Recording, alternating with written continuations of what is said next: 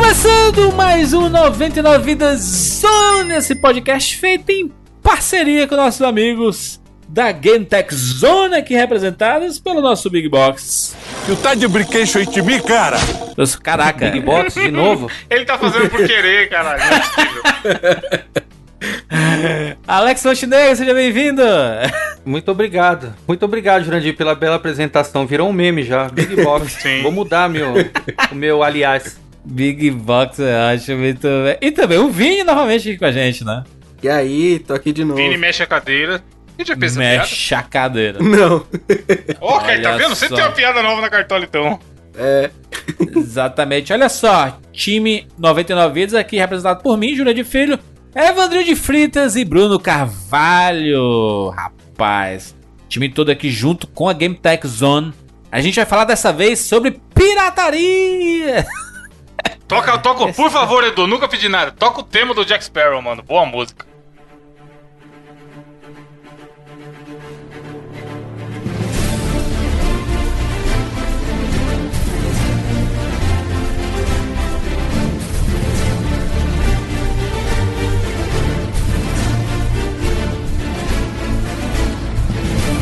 Caraca. taran.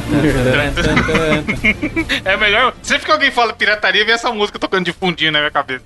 Exatamente. Olha só, a gente vai repassar aqui a história da pirataria no Brasil.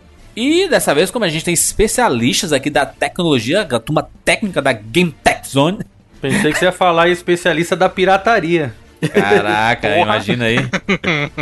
Mas como vocês trabalham com esta parte técnica dos videogames, nada melhor do que a gente poder repassar aqui, né, por gerações aqui os videogames que mais tiveram pirataria, porque hoje a gente vive uma geração meio que escapou disso, né?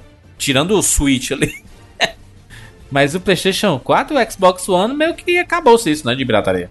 É, pois é. A gente tem que ser honesto em dizer, porque quem teve jogo de Play 1 e Play 2 original aqui, eu não tive. Eu É. só tive pirata. Não, tive. Eu, eu nem sabia que existia esse conceito, filho. Na época do Se- Play 1. Jogo Se, original. se é tivesse jogo só original do PS1, é provavelmente que eu não conheceria a maioria dos jogos que eu joguei. Sim. Eu fui, eu fui entender que existia jogo pirata e original lá no Play 2. O Play 1 passou batido pra mim, que isso era aquilo aí, a vida é essa daí, piratinha. Sacola preta com um monte de jogo.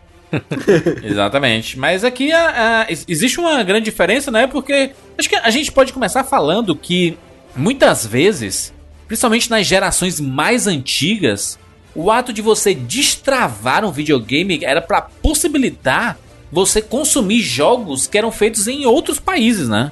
Tipo, é o mesmo jogo, tipo um Super Mario hoje, mas nos Estados Unidos e no Japão, o formato da fita, por exemplo, era diferente no Super Nintendo. E aí, se o videogame não tivesse aquela, né? Não quebrasse aquele pedacinho ali, nem entrava, né? É, antes do Super Nintendo ainda, Jurandir, a gente tem que lembrar na época do, de- da década de 1980, na época do Atari, foi o primeiro grande videogame lançado aqui no, no Brasil, até, até mais popular do que, do que o Odyssey, apesar do Odyssey ter alcançado uma certa popularidade, mas é o Atari mesmo que acabou chegando em mais, é, é, na- em mais lares aqui no Brasil. É, a gente teve aquela época também dos clones de videogame é, Atari, porque como a gente no mercado no Brasil tinha aquela a lei de reserva de mercado, o qual essas empresas não tinham fabricação ou distribuição oficial no Brasil, então já começamos a pirataria por aí, pirataria de console Atari e dos cartuchos do Atari, né?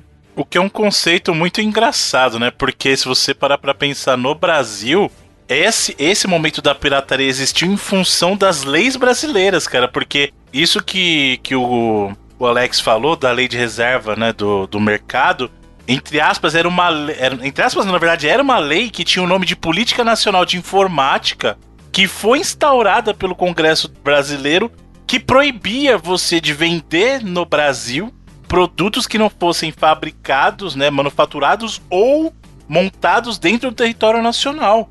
E isso impedia essas empresas de chegarem aqui e a solução que o nosso mercado brasileiro, né, com o jeitinho brasileiro achou é o seguinte, ah, se a gente não tem oficialmente esses produtos aqui, vamos nós fazer a nossa versão desses produtos. O brasileiro é maravilhoso demais, né, cara?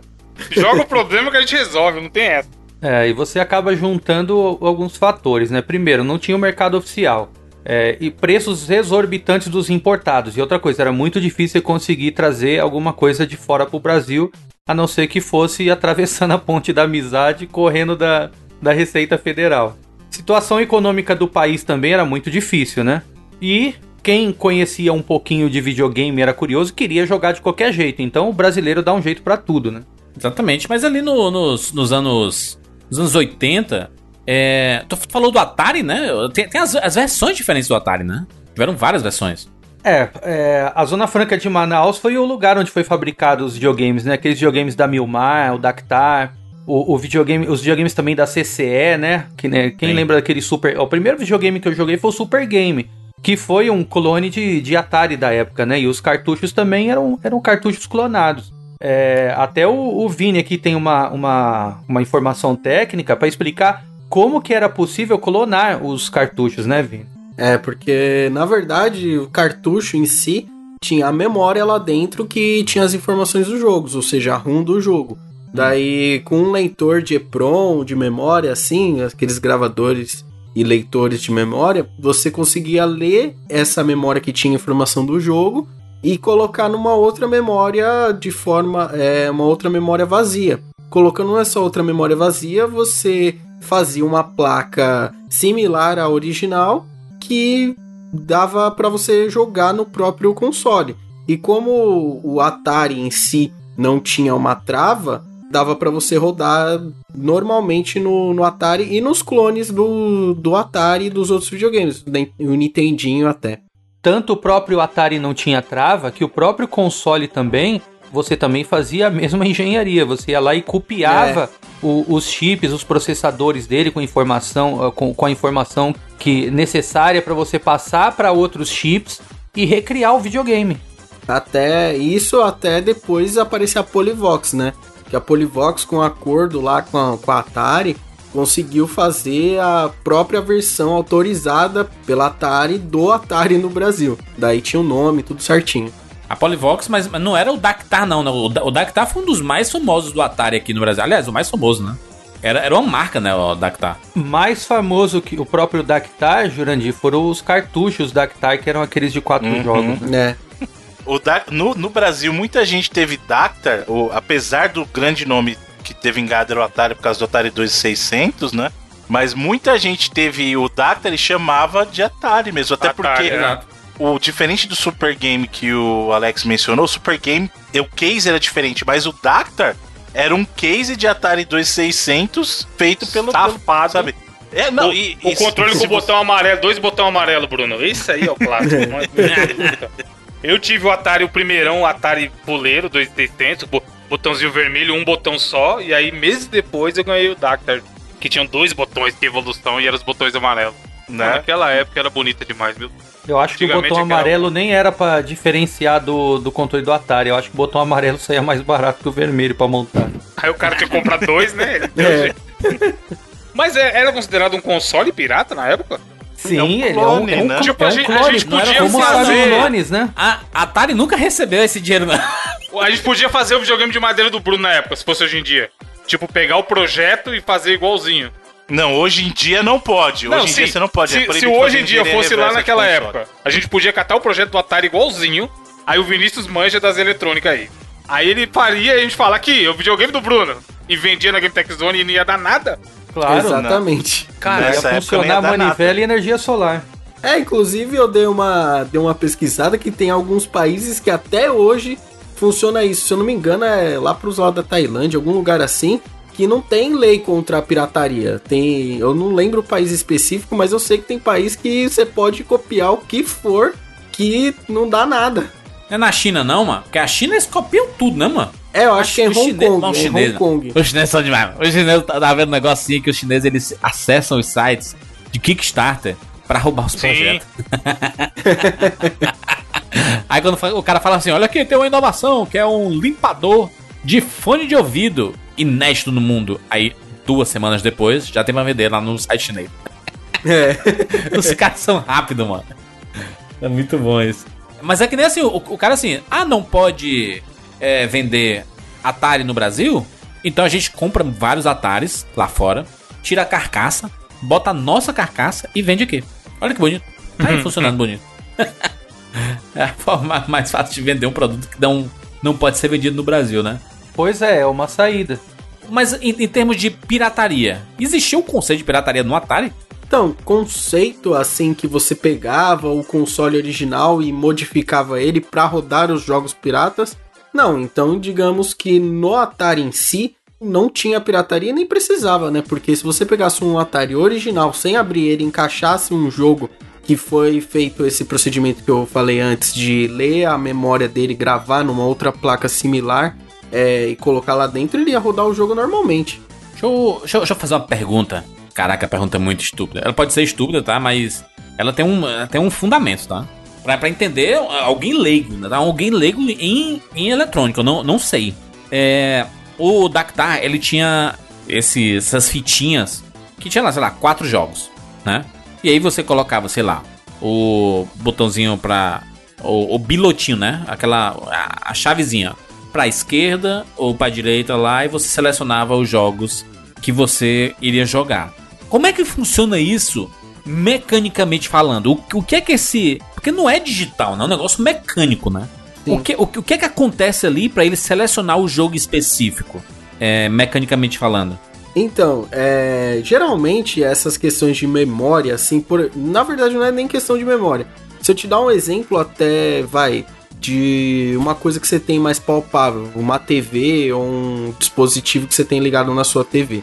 A sua TV é um lugar que sai a tela saída.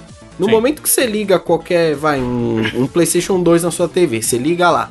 Daí vai aparecer a imagem do PlayStation 2. Se você desencaixar tudo e encaixar outra coisa, outro videogame, outro dispositivo e ligar sim. na sua TV, vai aparecer a imagem desse outro, dessa Esse outra coisa, ou um PlayStation 1, ou um DVD, o que for. Uhum. Lá dentro era algo similar. Tinha as ligações do, de todas as memórias que tinham cada um jogo respectivo, como os jogos eram muito pequenos, do, no caso do, do Dactar, da cópia do Atari, dava para você colocar memórias que não tinham muito espaço e elas eram pequenas também fisicamente. Não, Aí não, dava não, pra sim, você sim, era, não, era, era, isso que eu queria entender, é, Vinícius. É assim, quando, quando você, sei lá, colocava. Tinha um jogo A, B, C e D.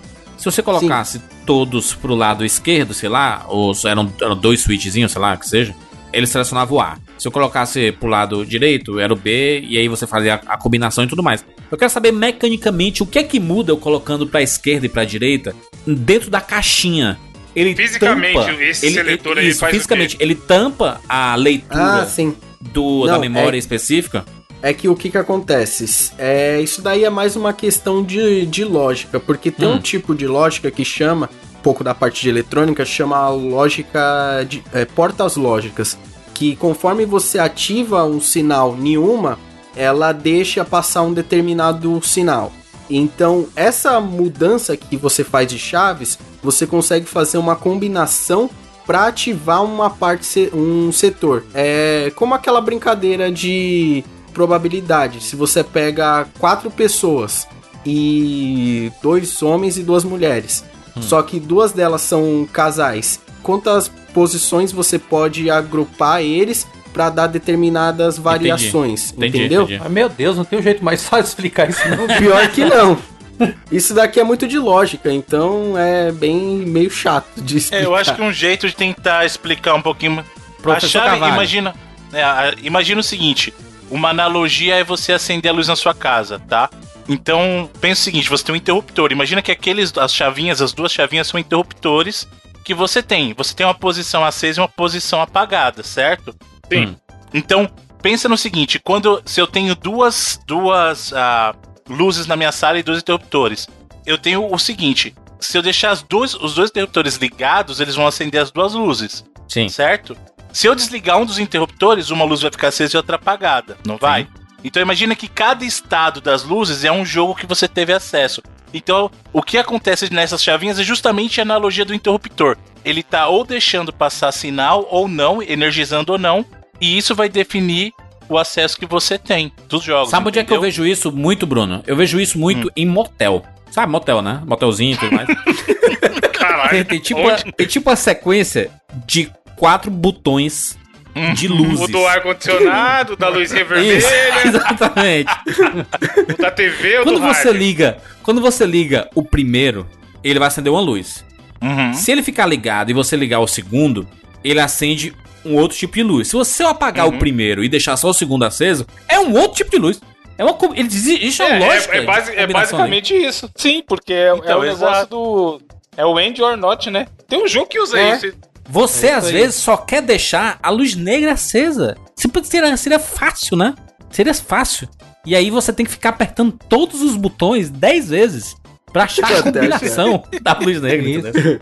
É A tecnologia dos cartuchos Dactar no, no motel do Jurandir. Exatamente.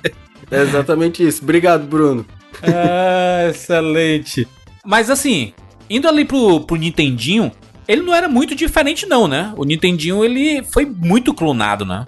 Aqui no É Brasil. exato, é exato. Aí que a gente teve mesmo uma popularização maior da- dos videogames no Brasil nessa geração do 8 bits já com os Famiclones, né? É. É, eu eu conheço Famiclones é pouquíssimas pessoas. Caralho, eu nunca tinha escutado esse termo. Que Que maravilhoso. belo hein? nome, mano. Famiclone. Famiclone. Famiclone Nossa, é bem eu nunca tinha escutado. Por incrível que pareça. Ué? Nossa, Maravilhoso. Parabéns pra quem inventou. 10 anos de 99 vidas e vocês nunca ouviram falar em Famiclone? Você já tinha Famiclone escutado? não. Não, a gente, não, a gente escutou o clone de, de Nintendinho, não esse nome específico. Não, mas o, o termo cunhado, marca registrada Famiclones, pra mim é invenção do Alex agora. É, exatamente. Isso é Alex termo inventou. usado já há bastante tempo, justamente Nossa. pros clones de Famicom na. Perfeito, perfeito. Perfeito. É porque a Exato. gente tende a pensar que só existiram clones no Brasil. Mas isso não é verdade. Inclusive, inteiro. o caso É. do Nintendinho é um dos consoles mais clonados mundo afora. Tem muito clone de Nintendinho na Rússia, na China, tem muito, muito clone. Até hoje, inclusive, de Até Nintendinho, né? É. E outra coisa, né? É, é difícil você conhecer alguém da época que tinha o NES original, né? É muito mais fácil você ter alguém que Nem tinha um Phantom ter, né, System, um Top Game, um, um Dynavision. Mano, tem até hoje, eu coloquei Famiclones no, no Google Imagens, aí aparece o glorioso Polystation, mano. O Polystation é maravilhoso, você manja, né, Jura? Ele é o, o é o PS1 que abre a, a- como se fosse uma parte do disco, e aí só que o cara encaixa um cartucho em cima. O Polystation, Polystation merece um programa só pra Mano, ele, porque imagina quantas crianças se decepcionaram quando a mãe chegava em casa, comprei o PlayStation, meu filho. Vou jogar meu Nossa. Live até morrer, aí o cara... Porra, mas, é- mas, mas o, que, o, que, o que a gente pode dizer aqui é que um ícone nacional, uma bandeira nacional, tão importante quanto, sei lá, o Pelé, Eita porra. é, pra gente dos videogames aqui, era o Dynavision, né? CCE. Não, Não. você fala da CCE. Não, pô. você é louco, é o Turbo Game da caixa do, Turbo do, Game, do avião exatamente. azul. Caraca, mas Exato. o Dynavision, mas o Dynavision Que clássico. Dynavision na fila do pão, Turbo Game superior. Dynavision, da, o Turbo Dynavision Game fazia Coco. do Atari e do Nintendinho, mano. Jurandir, Turbo Game é o controle do Mega ao contrário, caralho. Os caras são sacados. De cabeça baixa, né? É o mesmo controle, olha os caras aí, caralho. Vou se ligar quem tá copiando do Mega. O que, que eu posso fazer aqui? Inverte. Não, e o Phantom System era o controle do Mega. Eles usaram o case do controle do Mega Então. mesmo, só, só não usava o botão C de resto, cara. Turbo Game foi mais, mais ousado, ele inverteu. Caraca, Dynacoma. Dynacoma é um clássico, mano. Mas esses, esses aí então só tinha cartucho pirata. Hein, Alex? O, o Turbo Game, Dynacon, derivados, todos os cartuchos eram pirata? Porque não existia original pra ele. Ou existia? É, se você comprasse cartucho originais feitos sob licença da Nintendo, ia funcionar nele normal. Só que tanto a Dynacon quanto a CCE também fabricavam os piratas, e não só aqui no Brasil. Aí sim você tinha no mundo inteiro, vindo vai da China, viajava pro Paraguai e você comprava uma sacola lá de cartucho de, de Nintendo pirata também. Deixa eu fazer uma pergunta. Não, não é uma pergunta tola, tá? Mas é uma pergunta que tem cunho legais, tá? Todas suas perguntas têm algum cunho, você já percebeu? Eu quero saber José Disclaimer. se aqui existia a lei de reserva de mercado, né? Como já foi, Uhum. foi comentado aqui. Né? Que não Sim. podia, né? Não podia comercializar esses videogames que eram feitos fora, sei lá, nos Estados Unidos e tudo mais. A Nintendo, por exemplo, não tinha como vender aqui. Se não tinha como vender e não existia essa proteção contra esses clones, já que os clones eram feitos por empresas brasileiras, né? Eles pegavam, inde- independente do, do bagulho lá dentro não ser de propriedade dessas empresas aí, e elas não estarem pagando nem um puto pra, sei lá, pra Nintendo, ou pra, pra Atari e tudo mais, A gente podia considerar isso pirataria, já que não existia lei sobre isso? Enquanto não tinha lei, não. Mas a partir do momento que o negócio vira lei, aí. aí Comecinho dos anos 90, mesmo né? Porque- quando- quando acaba a lei de reserva de mercado, meio que muda isso, né? Pra você É. ter ideia, Jurandir, o negócio só foi regulamentado mesmo de, de alguma forma em 1998, pra você ter ideia. ideia. Caraca. Pois é. Aí sim, né? Quando a gente teve assim é, a, uma, uma certa popularização. Só que a- engraçado que a lei com relação à pirataria não foi nem a questão de videogames que impulsionou o Brasil criar uma lei, e sim a pirataria de softwares de computador.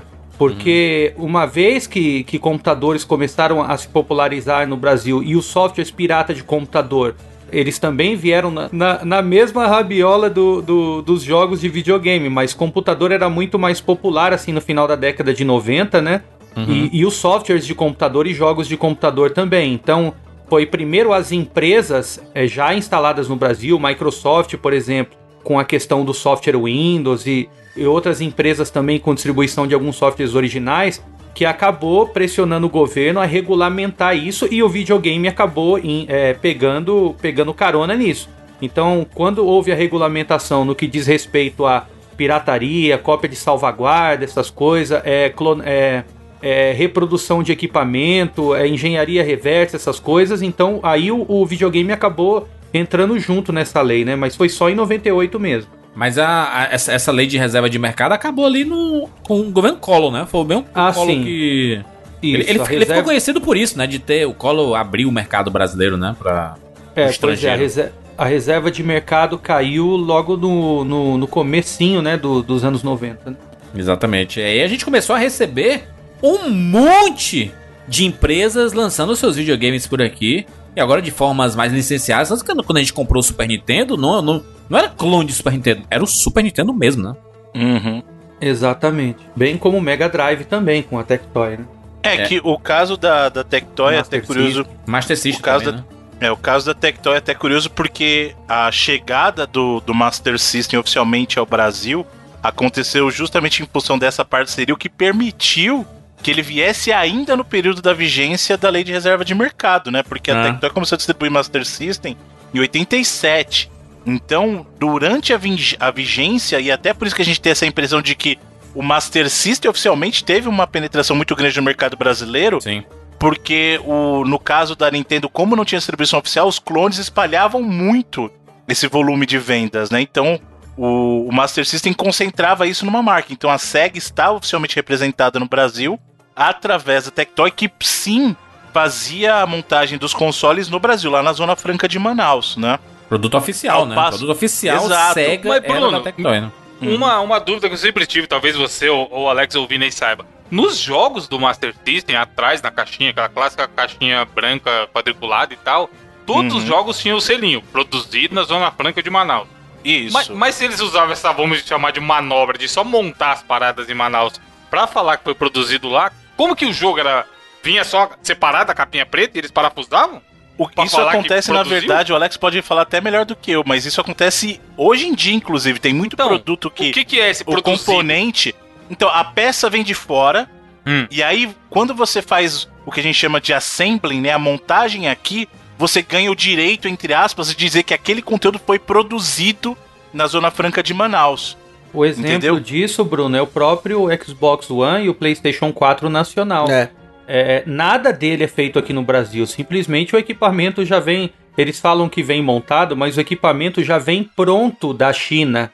Ele já vem, já sai da China, inclusive com selo de Anatel, aqueles selos nacionais, a caixa brasileira. Ele, nada, nenhum processo no- nesses equipamentos é feito aqui no Brasil.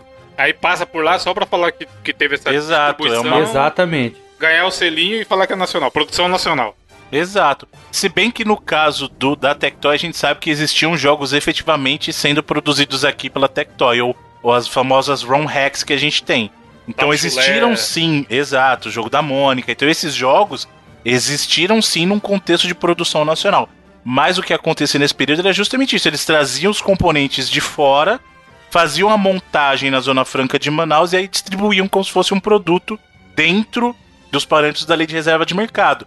Já a Nintendo só conseguiu distribuir oficialmente isso depois do fim da lei de reserva de mercado.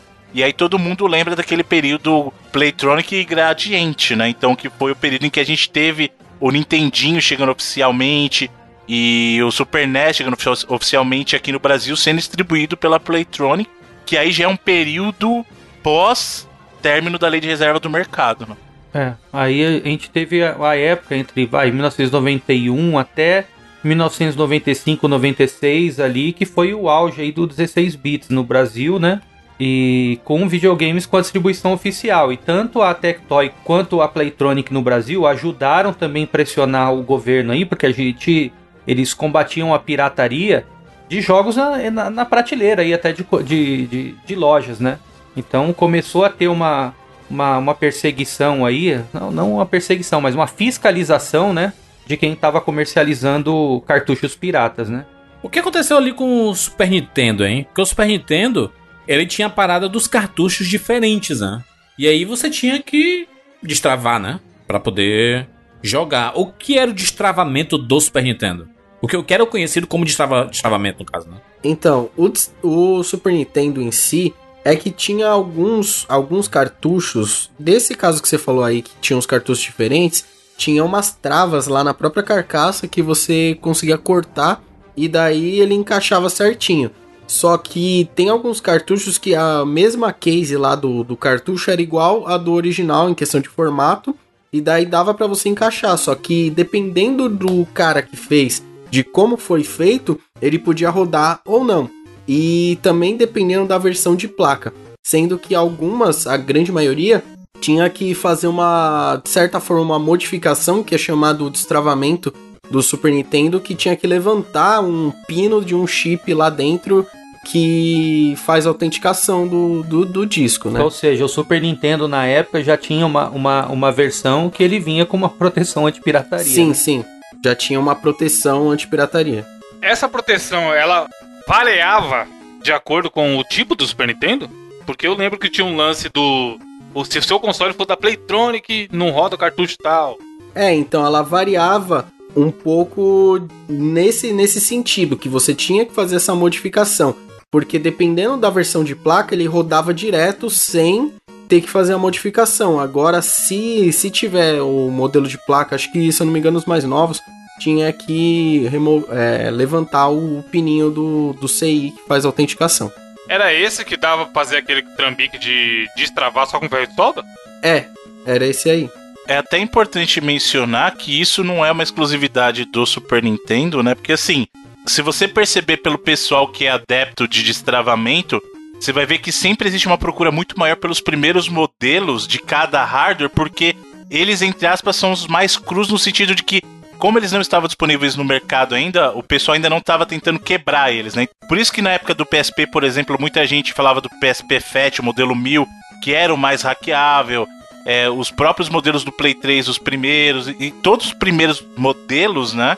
Como eles foram o primeiro a sair no mercado, eles não estavam preparados para o público. E o público Sim. é quem vai fazer o destravamento, né? E até em questão de formato de cartucho, você tinha isso nas gerações anteriores mesmo. O próprio Nintendo é um exemplo disso, né? Porque a gente tinha nos clones ao padrão japonês, né? Então o número de pinos, a gente até falava lá, os cartuchos de 72 pinos, os cartuchos de 64 pinos. Então assim, o formato físico dos cartuchos era diferente, né? Então, uma, uma correção para isso, no caso do Nintendinho, o pessoal tinha aqueles adaptadores, né? No caso do Super Nintendo, é, é, até engraçado porque chama-se travamento, porque você re realmente removia uma trava física para que os jogos japoneses, por exemplo, rodassem no, no é. Super Nintendo americano. O próprio Mega Drive tinha isso também. O Mega Drive, os jogos japoneses, o formato do cartucho é diferente do cartucho do padrão americano e do padrão europeu. Então, ou você arrancava a carcaça, tirava a carcaça e botava lá. Lembrando que isso só resolvia a questão de conexão física, né? Porque nesse período já existiam sim alguns jogos que tinham travas de região do próprio jogo. Então você pode ver que o, o Golden Axe 3 é um jogo que não roda no console nacional, por exemplo.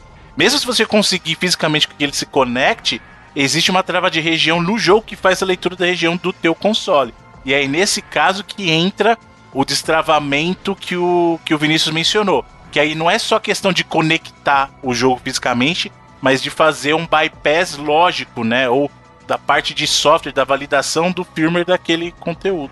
Isso. Especificamente no Mega, tinha até uns jumpers. Você, o pessoal geralmente fazia, colocava uma chavinha atrás, que é até o famoso chaveamento, que você alterava a ordem dos, jumper, dos jumpers que tinham lá, que daí você conseguia fazer com que ele ficasse, mudasse de região, teoricamente. Ficasse japonês quando você coloca em determinada posição, quando você volta para outra posição ele vira americano de novo. As caixinhas dos jogos do Super Nintendo, eles. Visualmente você sabia dizer o que era uma fita original, o que era uma fita pirata, o que era uma fita japonesa, o que era uma fita americana, né? Tinha, tinha uns formatinhos diferentes, né? Eu até mandei no. A japonesa no, era redondinha, né? Era mais. Era uma mais branquinha, né? Que era mais redondinha, assim, não tinha. Então, mas tem o japonês original. Durante muito tempo eu falava, vai, esse aqui é pirata. Mas ele podia ser só um japonês, que é redondinho, e é Sim. original.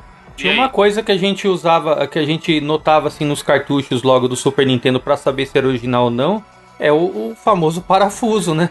É, parafuso sim. original Nintendo que tava presente no, no- nos cartuchos originais, né? Agora, aquelas famosas repro, é, reprogramação de cartucho, os cartuchos repro, eles nem são especificamente assim da, da década de, de, de 90, né?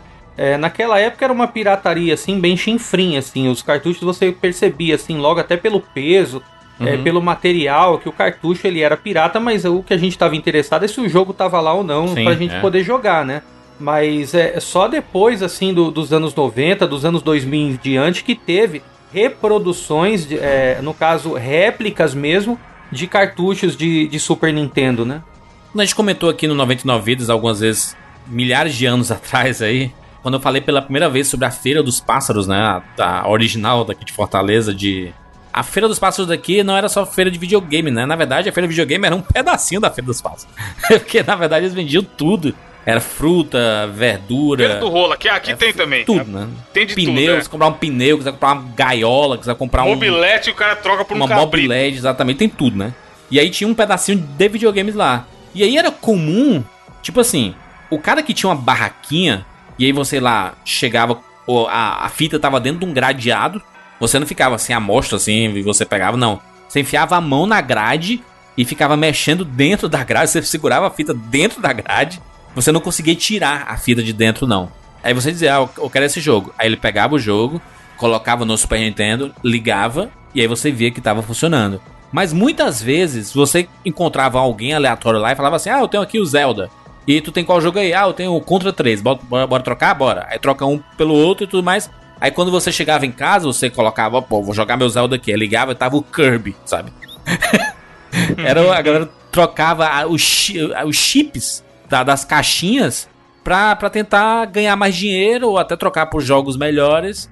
E dentro eram umas fitas aleatórias que uns jogos que ninguém. Não, não que as pessoas não quisessem Kirby. Mas era uma, um jogo aleatório assim, sabe? E aí ficava aquela, aquela relação de zero confiança. Se você comprasse lá, tinha que testar na hora em algum lugar. E aí tinha dono de barraquinha que cobrava, sei lá, um real pra você testar a sua fita é, lá pra ver se você trocava ou não. Então o Jurandir deve ter voltado pra casa nu- numa das visitas da Feira dos Pássaros com Sim. um cartucho do, do Super Nintendo do Sonic 4, né? Exatamente, do do ligeirinho, né? Que tinha vários jogos desses assim, né? É. Mas assim, a fita do Super Nintendo ela tinha formatos diferentes e isso dava um valor diferente. Porque eu sei que aquela que tem. que ela é mais escurinha. E ela tem uma. Tem tipo uma, uma- um espaço assim, uma entrada. Ele tem um formato diferente. E era mais pesado, como o Alex tá, tá, tá falando. é, Você sabia que era original essa. A mais pesadinha. Quando você pegar uma fita mais leve, você sabia que era pirata, né? Não sei se faz qual, qual a diferença disso na, na fita específica. Mas no fim, não danificava o videogame, né? Sendo pirata ou não, não danificava nada, né, do videogame. Aliás, nada danificava o Super Nintendo ou o Mega Drive, era É. difícil eles quebrarem. É, o Mega Drive eu- eu, eu conhecia muito pouco. Existia o pirata do Mega Drive? Sim, claro, cartuchos pirata igual os do Super Nintendo. É? Eu tive bastante cartucho pirata do Mega Drive. É, o Mega Drive E até também foi bem clone do. Mega teve, né? Uhum. Teve clone? Mas tem nome? Sim. Qual, qual o nome do clone do Mega? A própria Dynavision fez o Mega Vision. Exatamente. Mega Vision. Exatamente. Ah, Eu, eu lembro dos, dos cartuchos do Mega Drive. Eram bem bonitos esses cartuchos antigos, né? Puta merda.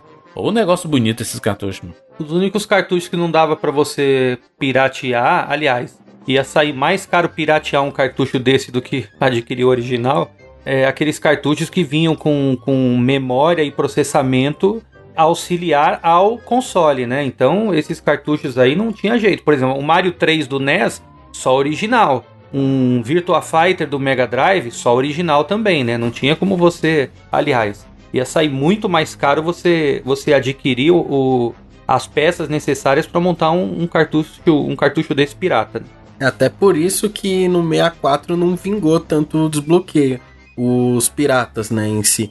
Porque no 64 era muito caro para você produzir um cartucho pirata, por conta de você ter que usar uma memória maior pelos jogos, as ROMs serem grandes para colocar naquelas memorinhas safadas que eles usavam na maioria dos outros consoles. Então no 64 não virou tanto piratear os jogos. Até tem alguns piratas, mas não foi tão forte quanto nos outros consoles. Exato. Até se você, você via até diferença na- nas, nas impressões dos cartuchos, né? Que tinha a impressão que era um pouquinho mais trabalhada, você sabia que era original. E tinha uns que era meio desbotado assim, né? E aí, eu, caraca, coisa horrível, né? Mas era pirata e não fazia muita diferença, porque no fim o jogo era o mesmo, né? O que importa é jogar, né?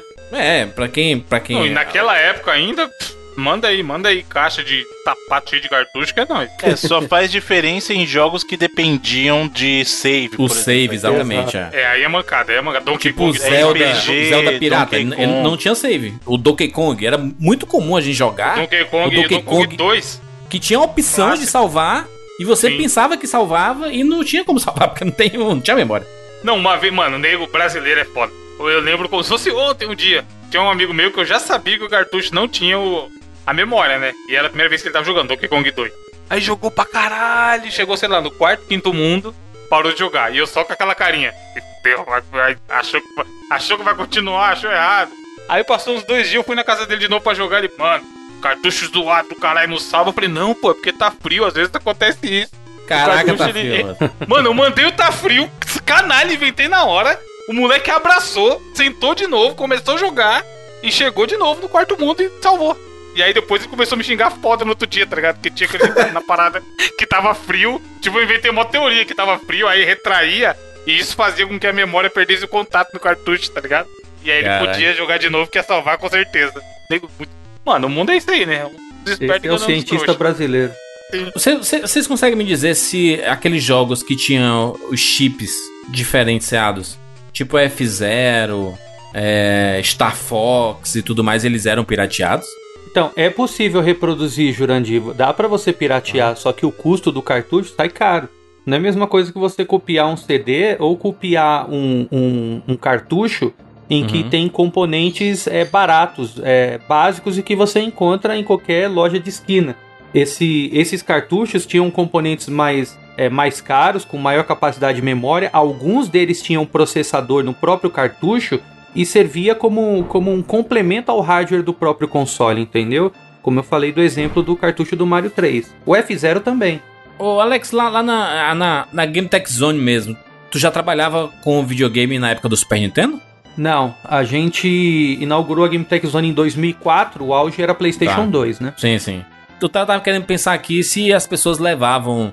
Eu, eu sei que era comum, porque todo mundo tinha, né, uma lojinha na, na sua cidade e tudo mais que consertava videogame ou que fazia destravamentos e tudo mais. E tipo assim, eu comprei uma fita e não tá entrando no meu Super Nintendo. Aí você levava lá na, na loja e o cara. O que, o, o que, é, o que é que ele faz? Ele queima, ele corta um pedaço ali do Super Nintendo? É, ou- o que é que ele faz ali pra poder entrar um cartucho, sei lá, japonês num videogame americano? É, tem, tem pessoas, eu já vi cada coisa também em console, até hoje em dia quando chega os, os videogames, vai, um Super Nintendo da vida, Hum. aí que tá modificado, é, você vê tipo um rombo lá na carcaça que pra funcionar o cartucho, que o próprio, às vezes o próprio usuário vê na internet que é só cortar e tenta cortar sem abrir, faz um buraco na carcaça, mas um pequeno corte, às vezes que a gente faz abrindo e olhando a carcaça por baixo, que é bem mais fácil de ver e fazer, já resolveria essa. É porque questão. você pensa, né, Vini, que vai ser assim, caraca, eu vou mexer no chip, vou mexer no na placa mãe. E não, é só no, na, na embalagem, basicamente, do, da placa, né? É, Pra carcaça, é, né? nesse, nesses, nessa questão desses jogos que. E nos modelos, especificamente do Super Nintendo, que não tem aquela trava tão rigorosa, que é só cortar que já roda o jogo, sim. Só naquele caso específico que eu falei que teria que levantar o pininho lá pra, pra rodar todos os jogos, né? Eu, le- eu lembro que falavam pra mim assim, na, na época, assim, é, pega uma faca quente e aí É, coloca ali no cantinho e aí solda, você derrete solda, um pouquinho. É, corta Quando eu fiz curso de eletrônico uma vez, os caras. Porra, o bom é que tem, tem ferro de solda, dá pra travar vários Super Nintendo. Cara, era isso. Ter acesso ao ferro de solda era conseguir travar Super Nintendo. O que era. Aumentar a chave de fenda no fogão. Ô, ô, Alex, e, e essa parada da, da chave da, do cartucho do Super Nintendo, assim? Tem uma chave específica, né? Pra. É um parafuso específico do Super Nintendo? Tem, tem, é um parafuso específico. Qual que é o nome desse parafuso? é, a chave na verdade chama Game Beat, né? O tipo, o padrão chama Game Beat.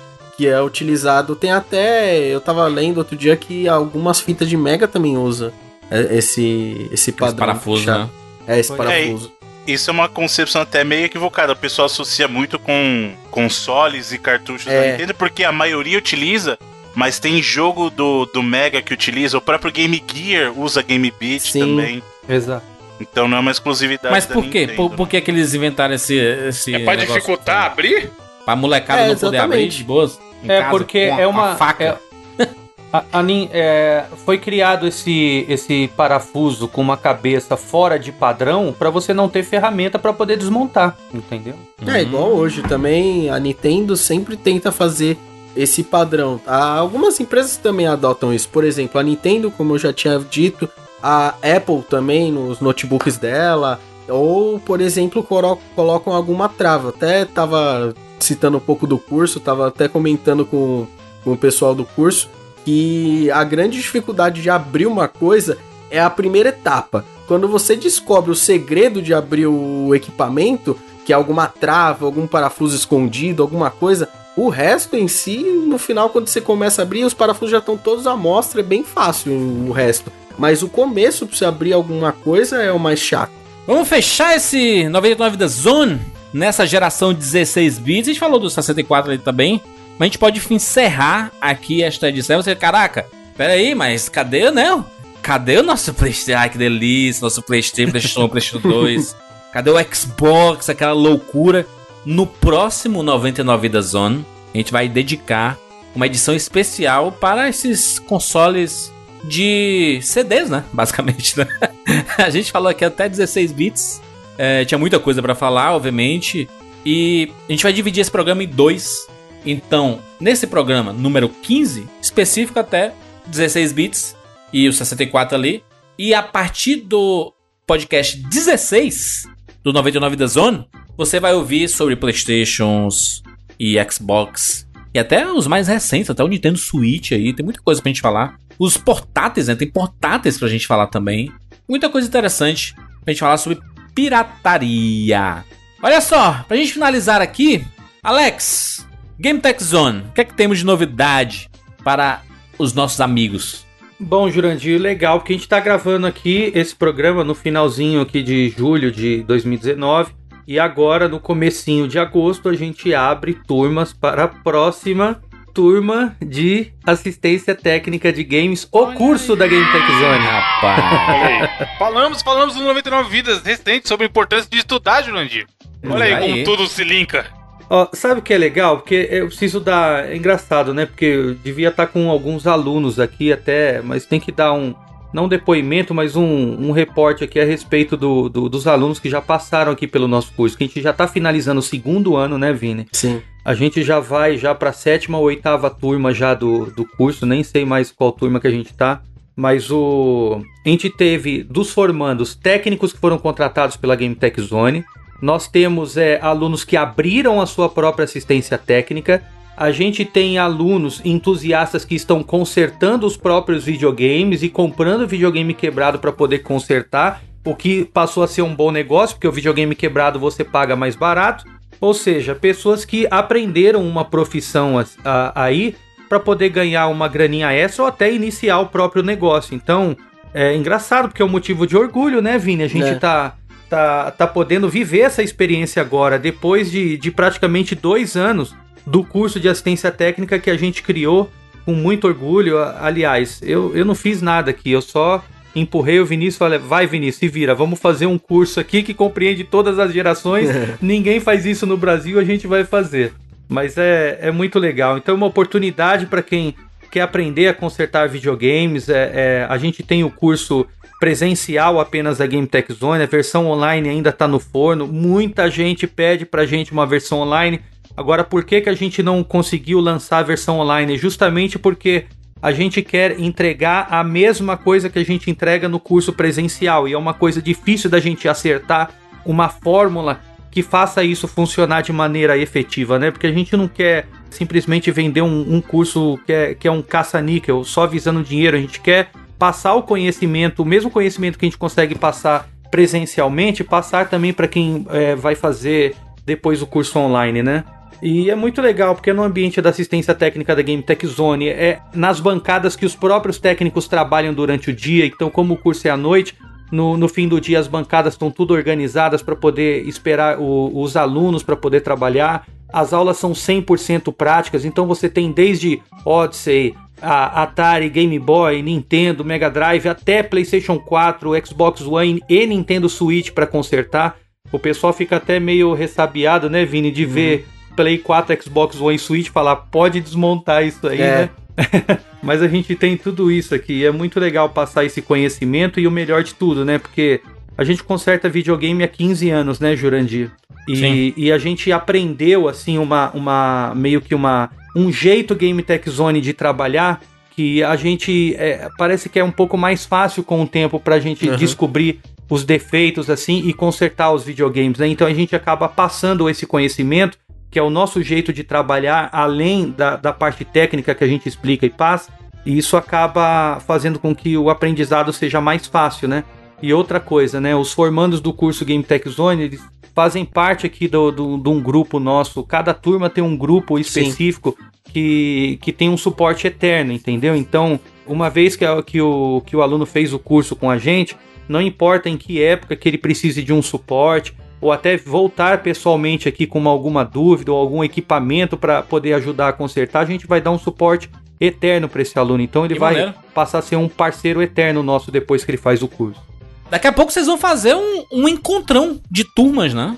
Imagina aí a, a 10 gerações diferentes. O reencontro. Todo mundo junto. Aqueles filmes americanos. Sim, exatamente. Assim, aquela galera ali, aquela galera da turma 1. É isso aí. Os reúnes. Exatamente. Né? É muito legal. Então é isso, ó. Então, é, se você entrar no nosso site gametechzone.com.br, vai lá na aba de assistência, a parte de cursos, você já cai direto na nossa página específica do, do curso que a gente oferece, onde você tem informações com relação a preço, programação, datas, para você poder garantir a matrícula agora do pro mês de agosto, né, de 2019. E se você está ouvindo esse cast aqui fora de época, não tem problema, porque você vai acessar o mesmo site, o mesmo link e a gente vai ter a programação da próxima turma lá. E quem sabe se o curso online já vai estar tá lá também, né? Né? e a Feira dos Pássaros, hein, Alex? Cada 15 tá dias, chegando, hein? ó. Re reza a lenda que um tal de, de Evandro de Freitas vai aparecer aqui na próxima.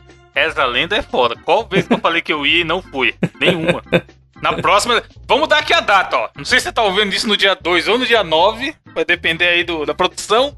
Mas independente nos dois dias, você está ouvindo antes do dia 10, que é quando vai ser a próxima Feira dos Pratos, na qual é 100% de certeza que o Bruno vai estar tá lá, em todas, não importa quando ela aconteça, e eu vou eventualmente uma ou outra, mas nessa do dia 10 irei lá dar tapa na cara de vagabundo e levantar minha bundinha para os ouvintes passar a mão na minha bunda. Fechamos então? Sim! É isso! Eu sou Júlia de Filho. Eu sou Evandro de Freitas. Eu sou o Big Box. Eu sou o Vini, mexe a cadeira. Caralho. E eu sou o Bruno Carvalho. E esse foi o 90 da Vida Zona. Nos encontramos na próxima. Tchau.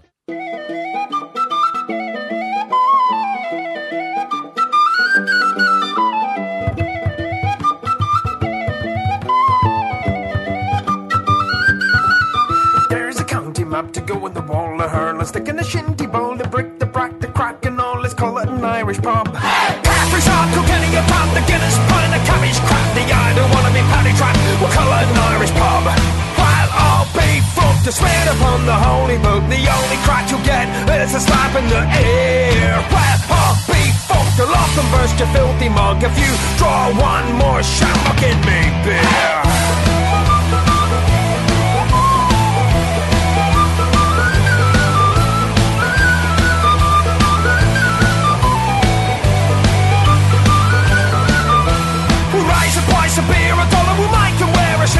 Shirt and colour. We'll fly a bloody tricolour and it an Irish pub.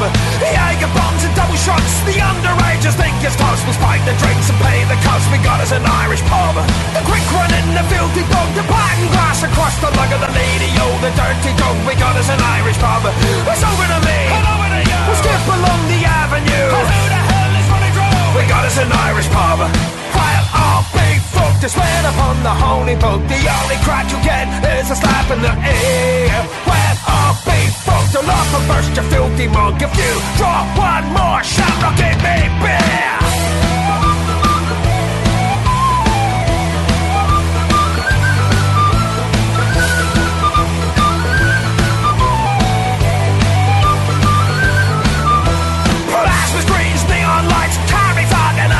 The bouncers, they can pick the fights for Coa and Irish pub.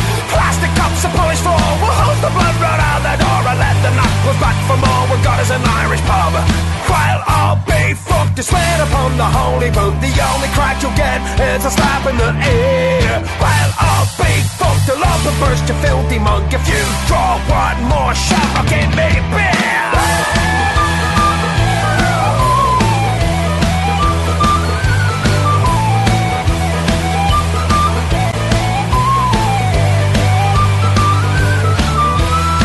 Of the morning, Gary on, kiss me, I'm Irish. Molly Malone, a bunch of slant, you punk my home. We got us an Irish pub.